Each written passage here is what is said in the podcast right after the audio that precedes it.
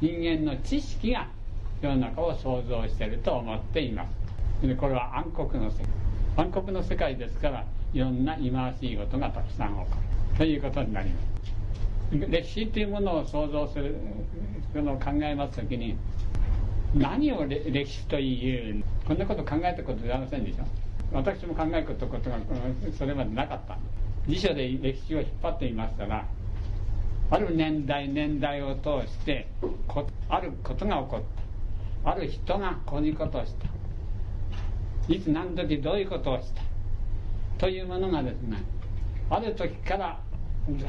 と昔何百万年も何千万年も、えー、ですねこの地球はに何かが起こってますけれどもどこかで人間らしきものがの痕跡が見つかった時から以後人間がこちょこちょこちょこちょあっちであるこっちである、いろんなことをしてるというもののまとめてどうしてそんなことが起こったのか起こらなかったのかということをその順序通りに並べていくとこの歴史というものが出来上がるその総合が歴史なんですというように辞書では書いてあります皆さんもそれで間違いないだろうと大概思うと思いますこれはしかしそういう歴史はですねはですね暗黒の歴史というこれは人間の知識が書いた歴史なんですなぜ暗黒かと言いますと歴史がずっと続いてますけれども私の歴史っていうものをいや書いてみようとしたら朝何時に起きました。目を何回も瞬きしました。そのうちに歯に用事を突っ込んでだって上から磨こうか下から磨こうか迷うけどそんなことはどうでもいいと言って磨き出した。ということを逐逐一記録にとって。それでこの日はこれで寝ましたと言ったってですねこれは何の歴史でもありません、ね、ただやったことをただそのまま言っただけの。話それが歴史だったら世界は大変ですな。ただそういうことの積み重なった中からどういうような因果関係でこうなってきたということをですね書いてるのが今の歴史ですねその歴史をこうやって要約しますとね5つの W まず誰がフールどこでホエアいつってねホエンって何をってファッ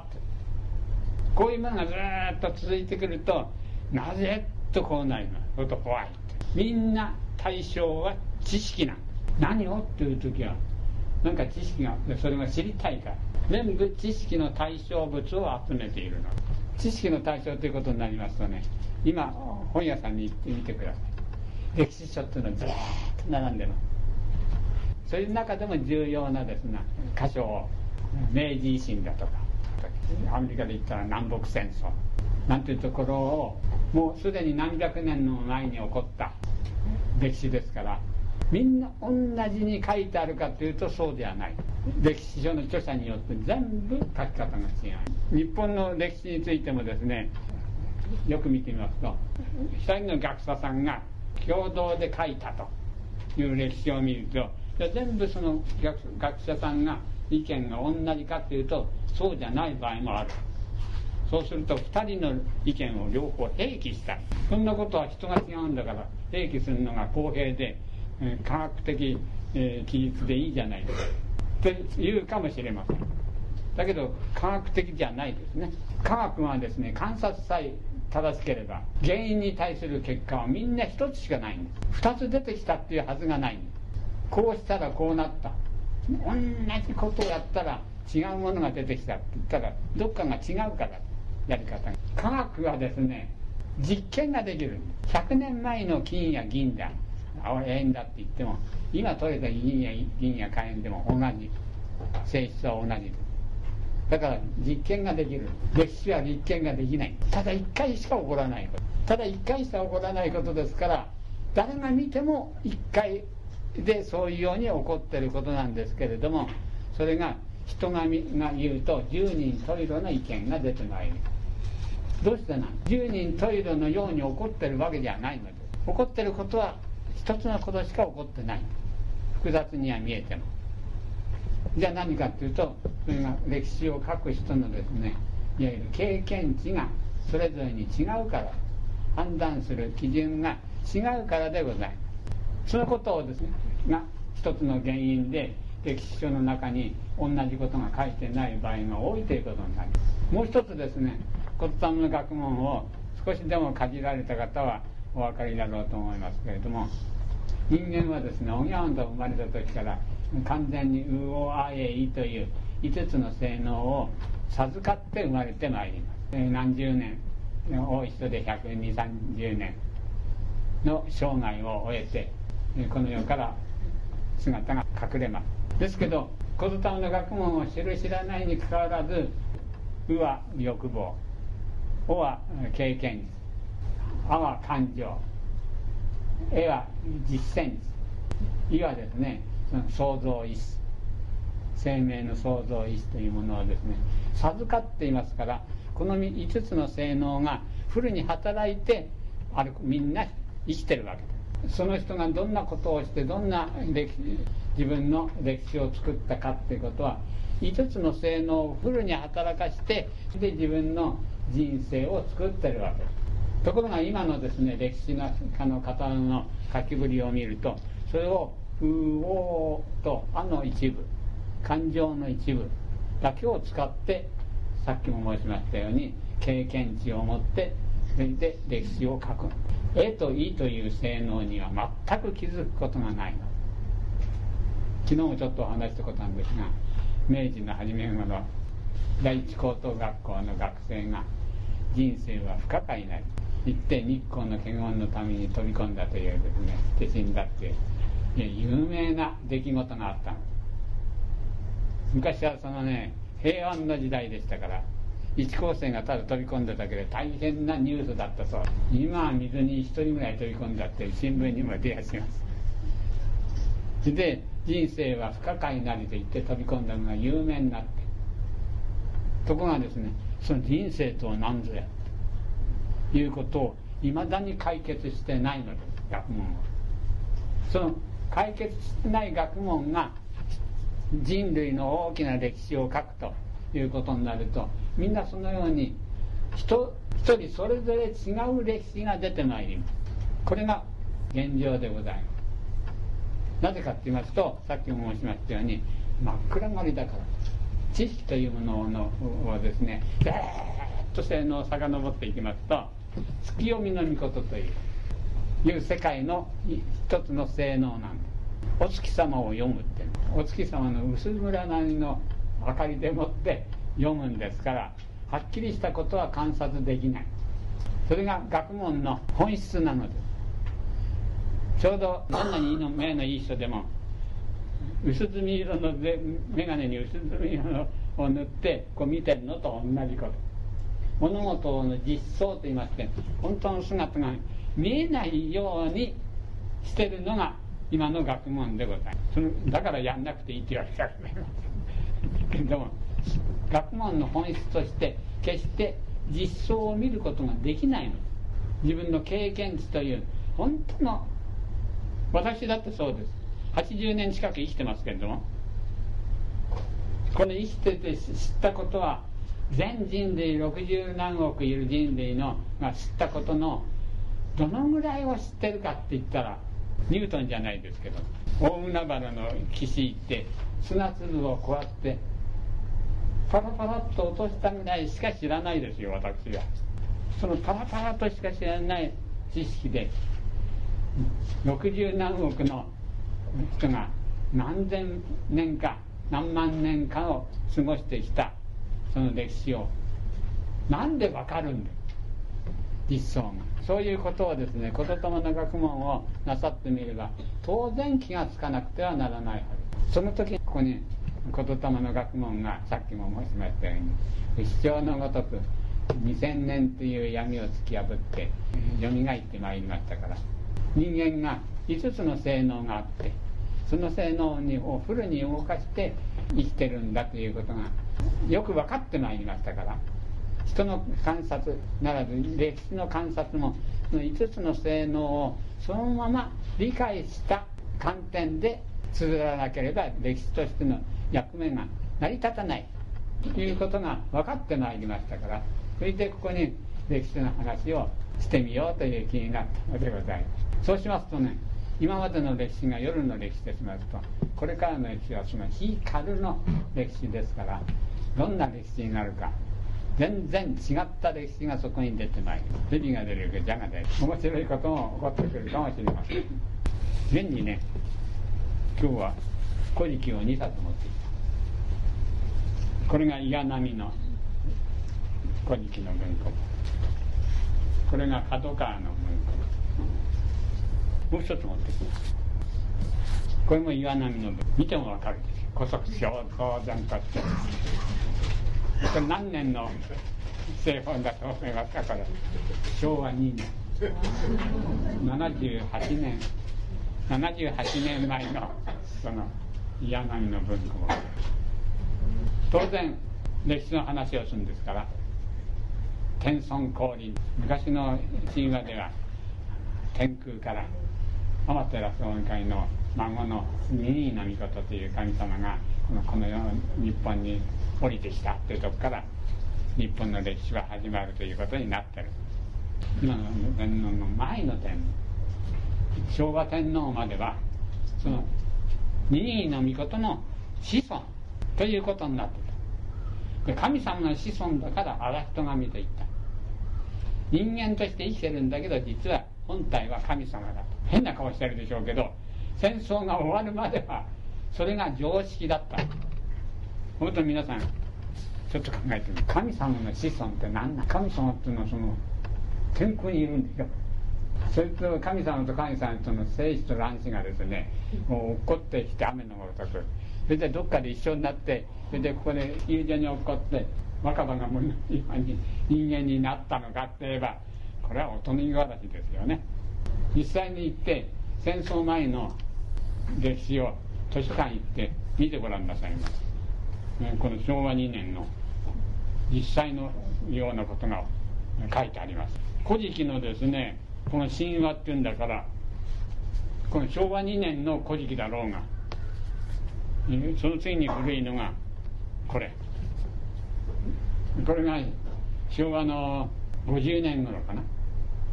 のの古事記。これは最近ね違うん。です同じはずだと思ったら奇妙な微妙なところで違う歴史何千年の歴史なんだから同じことを書けばよろしいはずなのに時代が変わると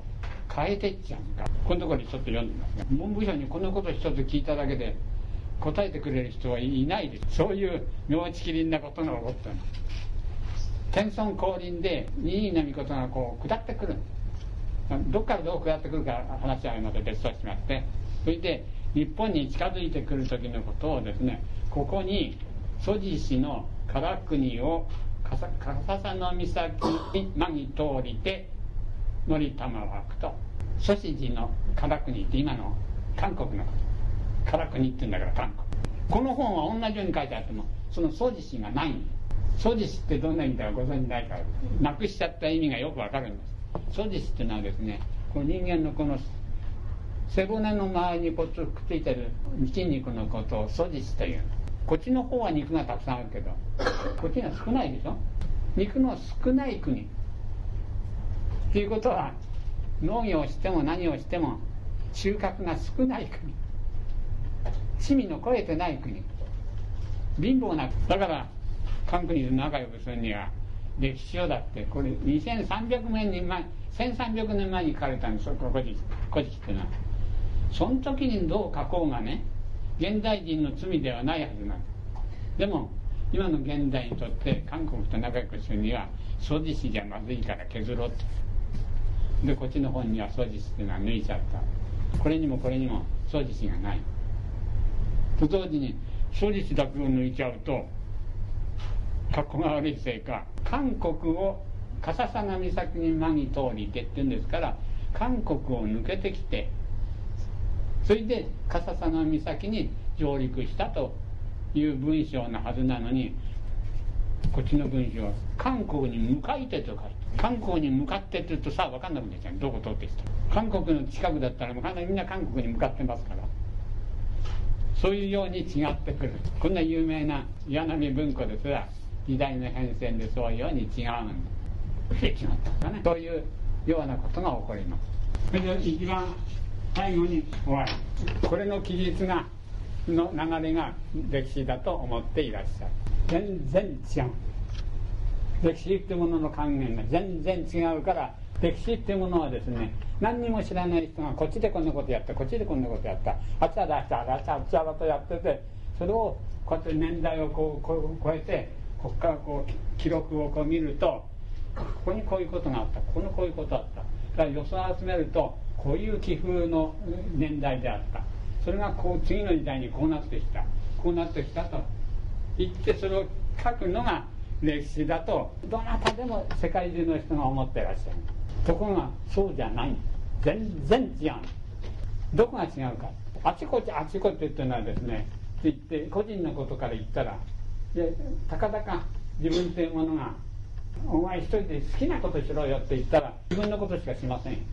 他の人のことは自分の都合上ああなたもそれじゃ来ませんかって誘うことはあっても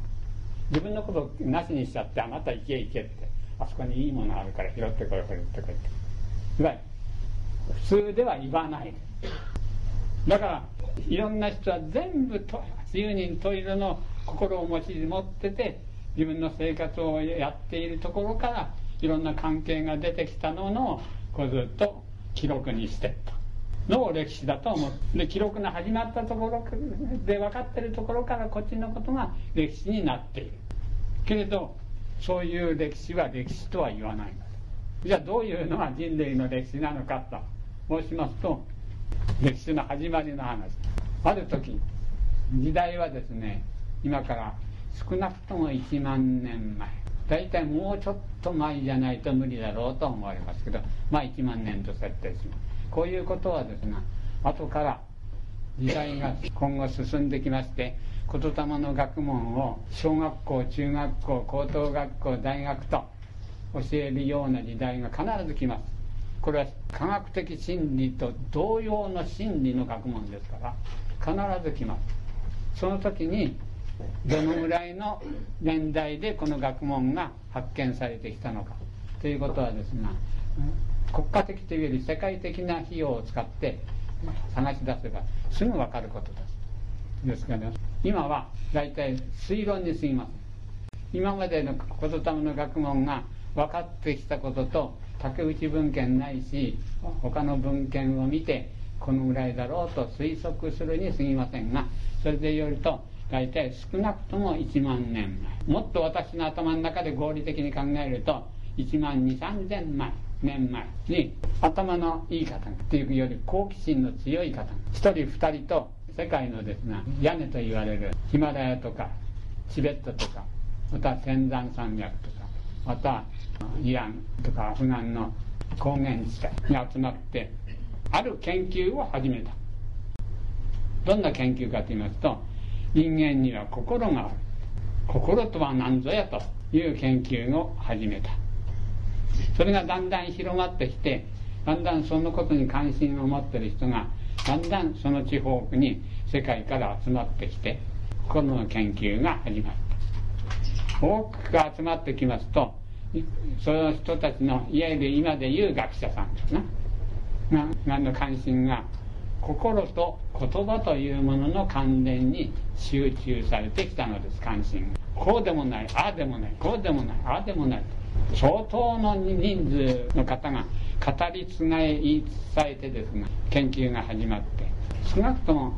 1000年2000年3000年を要するほどの長い年月大勢の人の努力によってある結論に達す。その努力の年月はですねちょうどこの人間のうちに研究の目を向けますと心の学問が成立する。目を外に向ければ科学が成立してきます。今の物質科学はですが大体今から4 5千年前にその洋蘭時代があったと言われます。今皆さんがですこの世の中に見るような絢爛たる人間の心を覗いてみればこんな素晴らしい文明はございません。人間がですね人間を飛び越したほどのいろんな発明がしてきてあの携帯だけ見てみてもですね人類の5000年の研究がみんな詰まってるほどの素晴らしい物質文明時代を作ります。ただしそれが4 5千年かかっております。これとほぼ同様の年月を要したであろうと思われます。ある時代までその一つ骨玉の学問をついに発見完成したことであります。その時が大体8000年ないし1万年前と想像されます。なんで私が8000年ないし1万年かと申しますと一番今までの中で学会として証明された人類の営みの記録が大体中国にありましてその中国でもってですね一番古い王朝とされるのが5500年から6000年ぐらい前までがあったと記録にされている王朝なのです。その王朝に骨玉の学問が伝わった確実に推測されるものがあるのです。と6000年前に日本から伝わったとなりますと日本のその文化はもっと上でなくてはならないはず。それで8000年ないし1万年前と申します。これも史論ですから国学がもっと進んできますと時代が確定されることと思います。その8000年ないし1万年前に言霊の学問が太まにと今太まにっていうとですねまじないのことに使われる。まじないをするのまじないではないの税畜ののところでです。税を知る者は占わずと書いてある。税っていうのはあの税畜ですね。50本。あの税畜のやり方はですね言霊の学問をがいつ頃発見されたかを示唆する重要な要素になっている。5000年ぐらい前に中国の王様が税をやりだしたと書いてどういうことかというと鹿がこうこうやってるから肩のこの骨を取り出して肉を取っちゃってそれを火にかけるんですね。鹿の肩骨と申す。これを焼こう仕上が寄っちゃいますひだがそのひだの文様でもっていわゆる吉祥格好を占ったと書いてだけどそう書いてありながら聖人は占わずとも書いてある。この太まにというものは占いという字が書いてありますから占うと思ってらっしゃる今の学学者さんも占うと思ってます。けれども実はそうじゃない太まにという言霊の学問から来てるの。です太まにの学問を隠してしまったのでこれが占いになっちゃった。太まにの方を知ってる聖人は見ただけでも分かる。仏教の言葉にですね並びいる始祖始祖と同一元に見同一字に聞くべしという言葉がある。同一元で見て同一の耳で聞くと。いや何の同一となんだというと始祖と先生いわゆる、禅のですね一番上のずっといきますとお釈迦様になる。お釈迦様と同じ目で見てお釈迦様と同じ耳で聞けばお釈迦様と同じだからお釈迦様のやってることと同じことをすることができますよね。そしたらここには今私が申し上げましたように言霊の学問を発見した人と同一の言で見て同一字で聞けば言霊を発見した人と同じことができるはず。その同一元で見同一字に聞くことができるその立場というものがなくなっちゃったもんですから消えちゃったもん隠れちゃったもんですから占いになった。だけど骨玉の学問の要素はみんな揃えてあります。揃ってるんです。この税まずあのこう竹の棒。あれ50本ある。骨玉の学問も50ありますな。それで占う時はですねまずこの1本をこう覗く対極してこれは動かない。と49になる。で49をこうやってここで何か唱えながらこうやって割るんです。こうやって割ってっていくつになったかでボートこうなってるボートで合わせていってでどういうふうに判断するかですね孔子さんがルルそれを解説したような文章がありましてというところでそのどうなるかの答えを出すという方法になっただけどこれを知ってる人は占わないでも分かるから占わずと書いた。同一伝でですからその少なくとも日本からですと行春よりももっと上ずらっと上。何千年も前の中国の王様ですけれどもそういうことが書いてある。そういうことから押しまして8000年ないし1万年前ということができます。その人たちがですね発見した人マニとはそうやどういうものか。もお分かりだと思います。ここに書いてある。それが2000年のこのブランクを通から蘇ってきたのがこのこの学問ですから。ことにこの「古事記」と「ことたも」お読みくださればこの通りのことがその時に分かったということ。同一元に見同一時に見ることができるならば8000年前1万年前にどんなことが起こったか。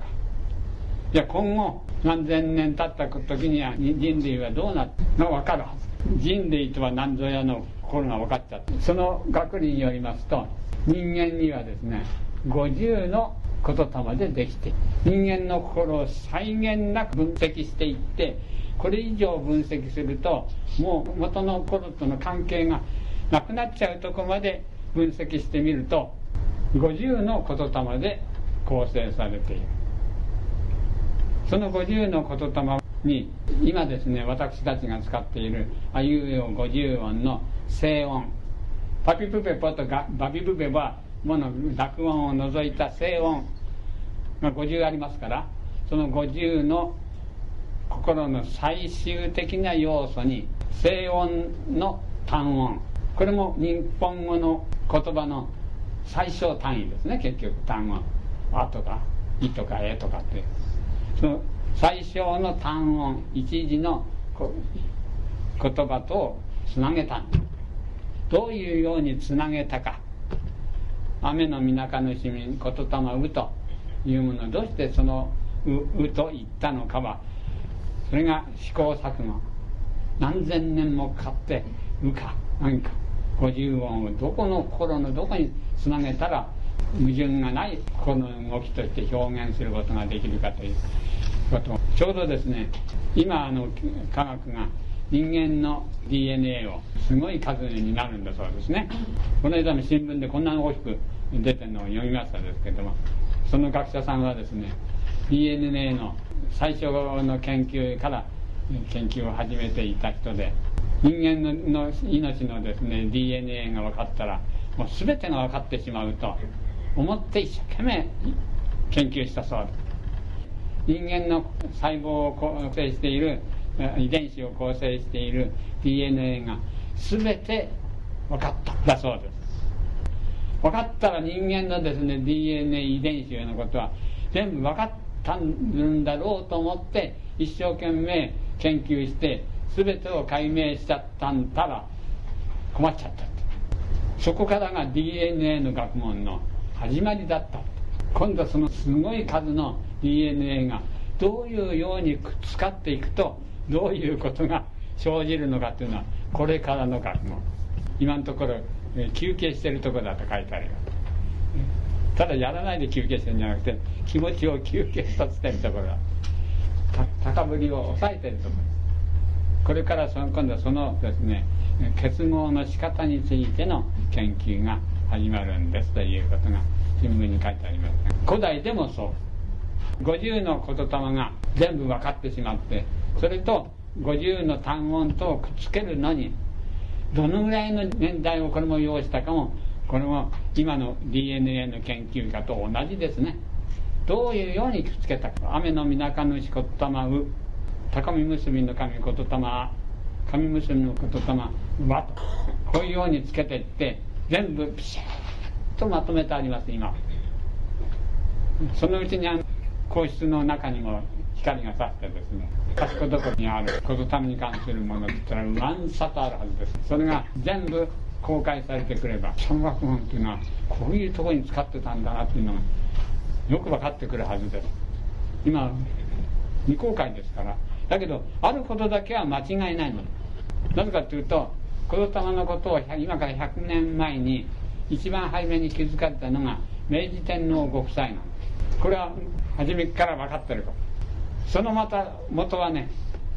宮中にお嫁入りなさった明治天皇のお嫁さんになった朝見皇太后は奥下さんだった一条家から出ていらっしゃるその一条家からのですね読売ドームの中に和歌とはどうして作るんだという和歌の根本を書いた本があったんだそうです。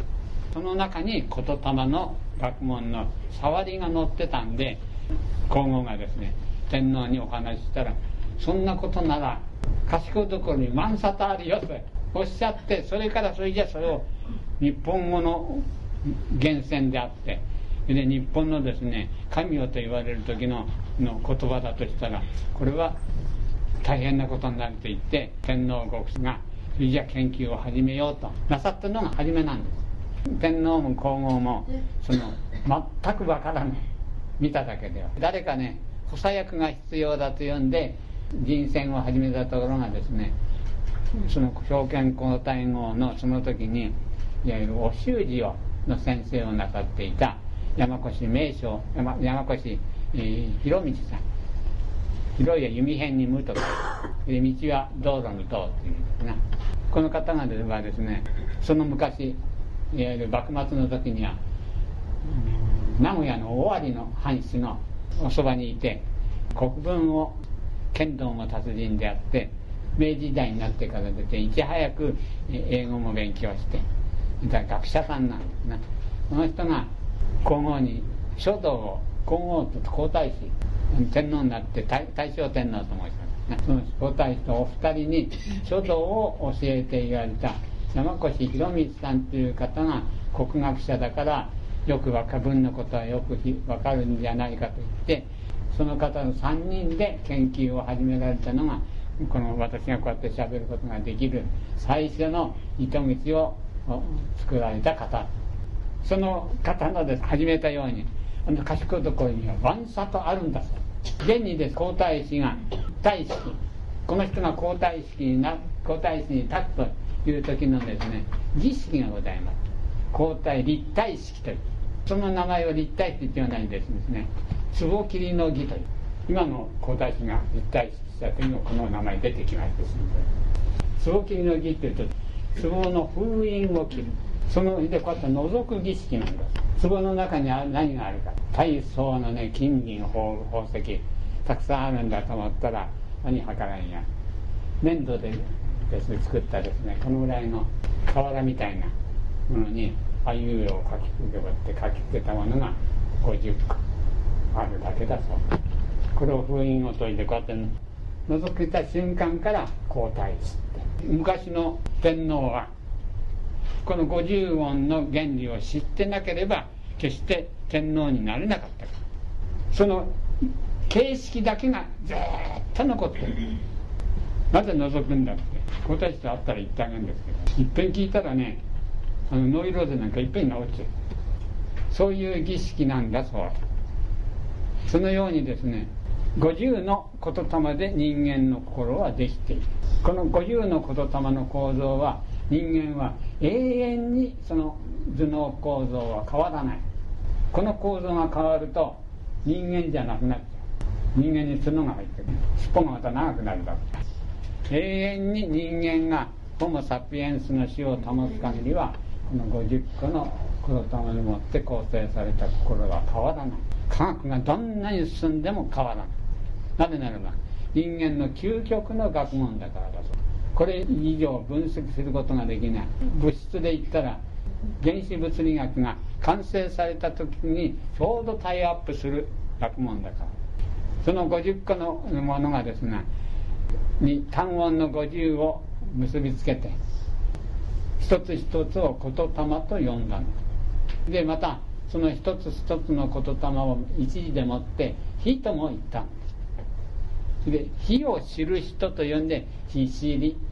火知り」と言った。聖人というのはそういう意味なんこれもですね「聖」という漢字がいつ中国でできたか知りませんけど言霊の学問がなければ絶対にできない字なんですよ。聖人の聖っていう。耳と口の王様と言葉を進める人日本のこのことは日本語に訳でもって言うと天津質疑スメラミことというスメラミことスメるは滑る統一する御事は言葉こうなるじゃない同じことじゃだからこれが中国語の漢字がいつできたか分かりませんがこれをできた時には日本語の言霊の原理が言ってたからこのこの字ができたと言える成人の団体がです50個の言霊の以外にその動き方が全部解明された50個の言霊が50通り分かれてそれが太間にいわゆる言霊の学問だということが完成されます。言霊の学問のことを「持ち」という。んです百の道。お正月やなんかにですね神社の各家に上下二段のお供えが飾られますね床の間に飾ります。これは上のお餅が50個のことと。下の大きい方が50通りの典型的な運用の仕方。100の道で餅な。餅という食片に並ぶという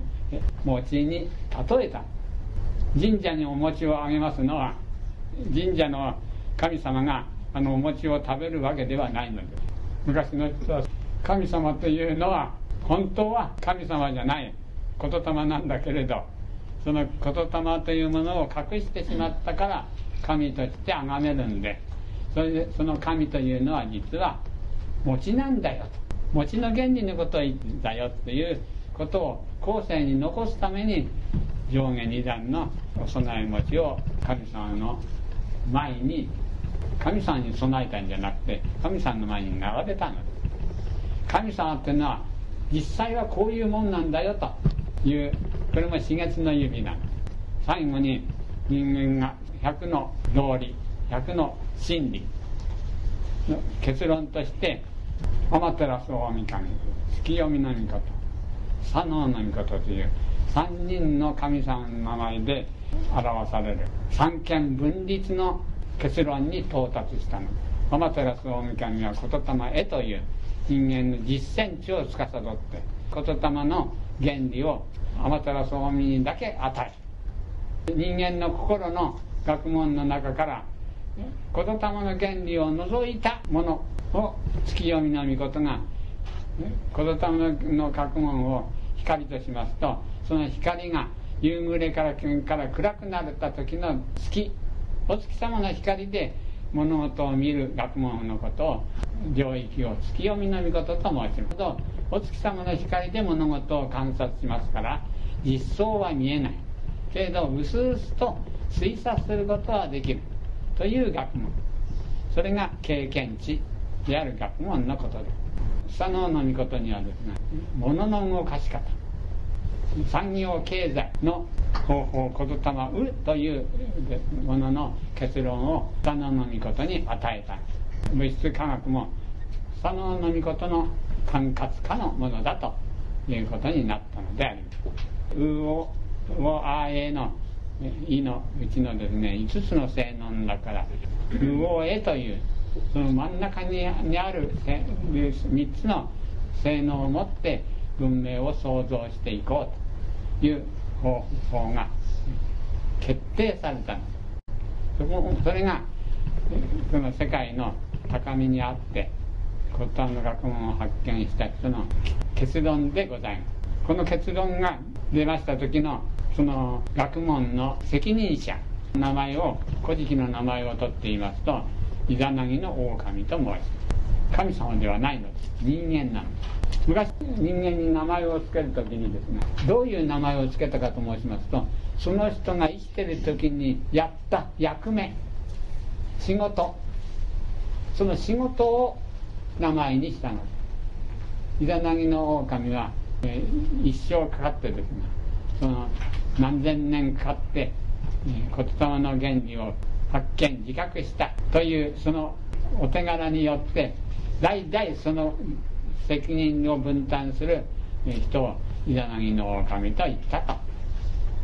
まあ、説明すればいいかもしれません。実のところはイザナギスメラミコという天皇がいましてその天皇の名前を大野安丸が借りたに過ぎない。そんな神様いないんです。いないんです。というのを見るとそういう神様と言われるものの一体は決してないんじゃない。小霊意として三千として輝くっていう命のもと命そのもの。これをイザナギの大神と申します。それをどういうように運用したらいいかという結論の神様が柱の泉子である。天照大神月読みの御事。佐野の御事天照大神は伊勢のの伊勢神宮にお祭りしてあります。月読みの御事ご存知？月読みの御事お祭り。今日もたくさんお祭りしてありますけど商売でいうと本店。本店は確か山形の何て言いますかなあそこの鶴岡。にある合山。合山の麓にある。だと記憶します。佐野の御事は出雲でしたかな。出雲大社のすぐそばにあるのが本店じゃないかと思います。よくわかりません。この言霊百神についての神様は知ってる限りはお参りをしてきたんですが百のある神様のどこにあるかもあるかないかも分かんない神様たくさんいます。まず絶対にないんじゃないかと思われる神様がね八十間が月の神。マガの神です。間違った神これは忘れにして知ってますかどっかにご存知ですか八十間が月大間が月まずないじゃないかと思います。あとオキス渚彦の神なんだオキス貝ベラの神。なんていうのもまずないだろうと思います。でも分かんないですよ。どっかに回してあるかもしれません。大体その大部分は縁の行者がお祭りして神社を建てたんですから奈良時代のちょっと前ですな。そういう途方もないこと始めたんで朝廷から、あの伊豆の大島に流されちゃったんです。縁の行者はですな。皇室でちゃんと古事記を作ってそういうことはちゃんとしてるのにお前は何で勝手に神様の名前なんかつけちゃ忘れちゃったんだって。日本中歩くと縁の行者の業績はどっかにも残ってますね私もそのうちの何十はお参りしてます。楽の神様なんですがうまくできてんですよ。今や吹き大津の御事をお祭りしたのはご存知ですか？大分県に。海岸にあります。まあできてんですよこれがね。海のところにですね。大きなホラー穴を掘りましてね。あれ自然にできたんじゃないですよ。人間が掘ったんです。それでその穴の中に極彩式の神社が建ってましてこれが気合津波かとの神社。です